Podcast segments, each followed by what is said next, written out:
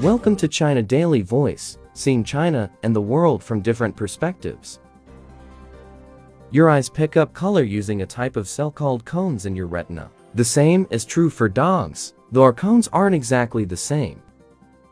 Humans have three types of cones, which enables us to see different shades of red, blue violet, and green, says Alison Meindl, DVM, a veterinarian, and professor at Colorado State University.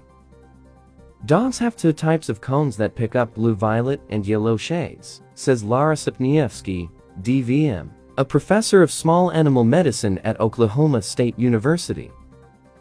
This means that dogs see in a similar way to humans who are red-green colorblind. They don't see red or green, and they see everything in shades of blue and yellow, says Jay Neitz, PhD, a researcher and professor of ophthalmology at the University of Washington. Humans may have the advantage in color vision, but dogs definitely have us beat in the realm of night vision. This is because dogs' eyes have more light gathering power than ours, Neitz says. A dog's retina is largely composed of cells called rods, which can sense light, even in very low light conditions, says Sypniewski.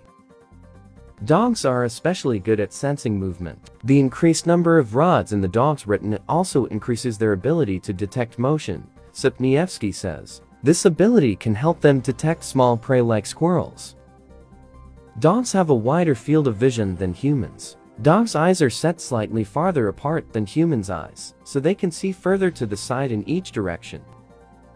Dogs have blurrier long-distance vision than humans. A human with perfect vision has 20/20 vision, while dogs have 20/65 to 20/85. This means that a dog must be at 20 feet to read a letter that a human with 20/20 vision would be able to read at 65 or 85 feet, says Sypniewski. Dogs have trouble seeing things very close up. Dogs can see objects clearly if they're at least 13 to 20 inches away from their eyes.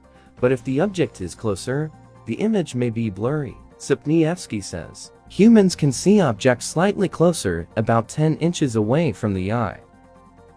Dogs may recognize you by your shape and motion. If your dog recognizes you from a distance, it is not because it can see the details of your face like a human would, but rather because of your shape or the way you move, Neitz says.